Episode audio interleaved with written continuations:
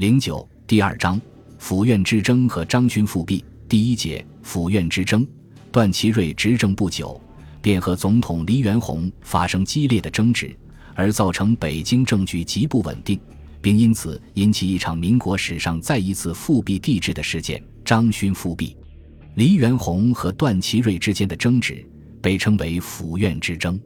府即总统府，指黎元洪一派；院即国务院。指段祺瑞一派，这场斗争从国际根源来说，它反映了美帝国主义和日本帝国主义争夺中国的矛盾；从国内政局的具体变化来看，它反映了研究系与国民党的矛盾、国民党与皖系军阀的矛盾，以及黎元洪和段祺瑞个人之间争权夺利的矛盾等等。